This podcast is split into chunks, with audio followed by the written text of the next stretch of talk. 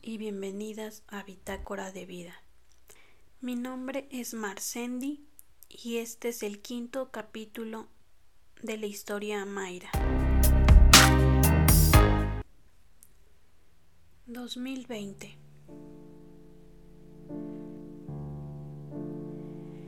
Este año continúa adaptándose al trabajo, a la vida cotidiana su psicóloga le dio terapia, le ayudó a reconocer los síntomas, escanear su cuerpo e intentar prevenir otra crisis psicótica.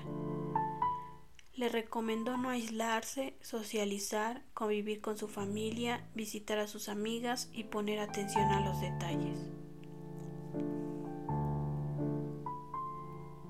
Por otra parte, vio a su psiquiatra, quien de manera amena le motivó a hacer ejercicio la tranquilizó indicándole que había tenido un gran progreso porque llevaba su medicación rigurosa.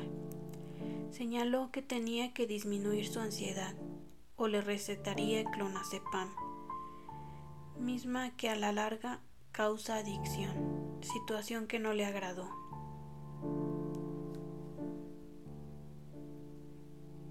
Debido a su sobrepeso, acudió a una nutrióloga quien le hizo un diagnóstico de salud.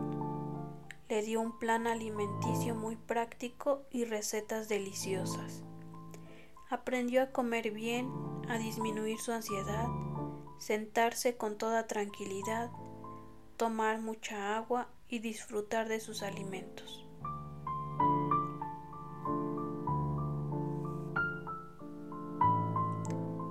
Durante ese tiempo intentó convivir con su familia y con sus amigas, así como escribir.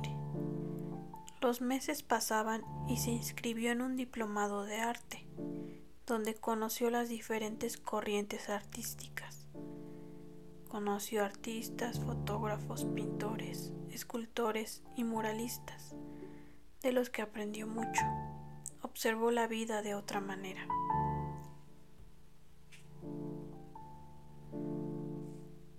Quería encontrar una coincidencia sobre las imágenes que había visto en sus alucinaciones, saber si su mente podía elaborar esas imágenes tan nítidas. Sin embargo, no encontró algo que respondiera a lo que había vivido.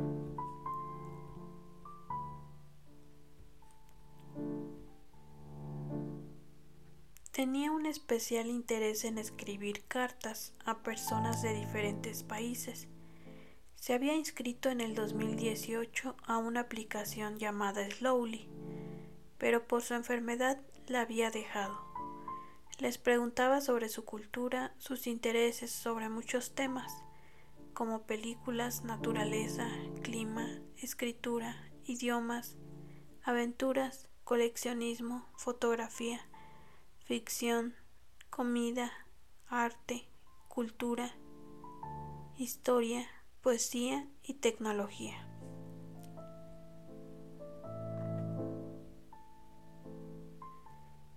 En este año también se enfrentó a un reto mayor, la pandemia.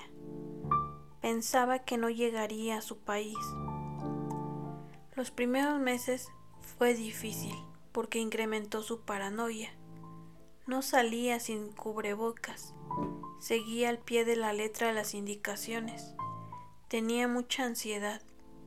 Pensó que iba a tener una recaída. Sin embargo, pudo sobrellevar esa etapa y continuó con su vida normal.